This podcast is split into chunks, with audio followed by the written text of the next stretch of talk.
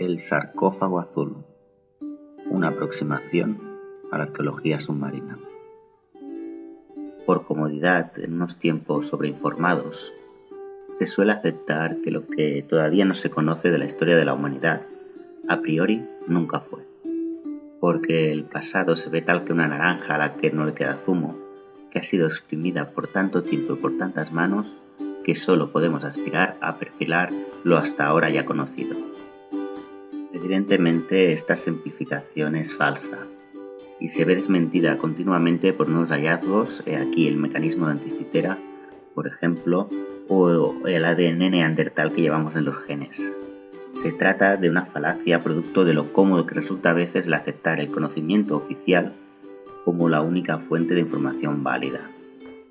Sin embargo, recopilar datos complementarios que nos den información accesoria del entorno y mecanismos de un sistema es, a todas luces, fundamental para entenderlo.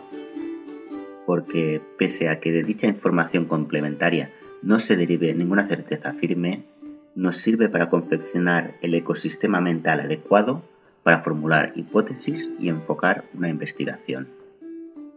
Al observar este entorno que nos cobija, estudiando la geología terrestre o la evolución de la especie humana, es inevitable que nazcan las primeras preguntas, y de ellas la certidumbre de que aún quedan en el tintero numerosos misterios que desvelar. Y no es osado afirmar que muchos de estos enigmas residen ocultos bajo el velo aterciopelado de las profundidades marinas, y ello se evidencia de forma clara al contemplar la gráfica del nivel del mar de los últimos 140.000 años. Pues el nivel del mar nos cuenta dónde estaba la línea de costa en cada momento de la antigüedad y dónde levantaron los asentamientos costeros las primeras sociedades humanas.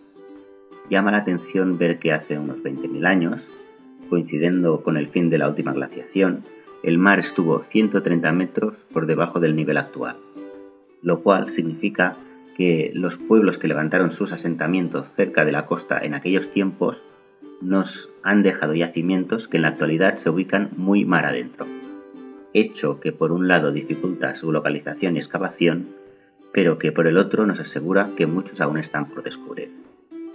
Buena muestra de ello es la desaparecida Doggerland, un área emergida hasta el 6000 a.C. que unía la Gran Bretaña al continente europeo y que albergó una población que se vio obligada a emigrar al ver zozobrar sus suelos. Y yo me pregunto, ¿cuántas otras Atlántidas se habrán olvidado bajo las aguas alrededor del globo? Desde Heracleión o Antirrodos en Egipto al puente de Beringia que unió Asia y América, el fluir del nivel de las aguas esconde una clave que no debemos pasar por alto. Y hay que sentirlo como un latir milenario, que con cada bocanada y glaciación modifica la fisonomía del entorno irremediablemente. Sin duda, el futuro de la arqueología submarina pasa por cepillar el lecho marino con escáneres o técnicas no agresivas de barrido que saquen a la luz lo que la arena salvaguardado casi virgen durante milenios. Como todo, la rama de la arqueología que se dedica a hurgar en los mares tiene sus pros y sus contras. Una ventaja es que los yacimientos submarinos no han sufrido la expoliación que padecen los terrestres, y es fácil hallar pecios repletos de ánforas. Tampoco nadie se ha llevado, para reformar el granero, las piedras sumergidas que conforman templos de dioses primigenios e ídolos sin nombre.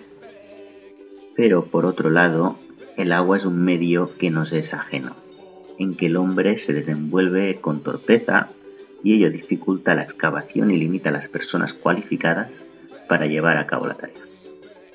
Aunque este impedimento puede ser a la vez un aliciente, pues hace de las profundidades submarinas un cosmos al que, a diferencia del firmamento, sí nos es permitido penetrar y sentirnos ingrávidos como en el espacio, adentrándonos lentamente en la sugerente oscuridad de lo desconocido.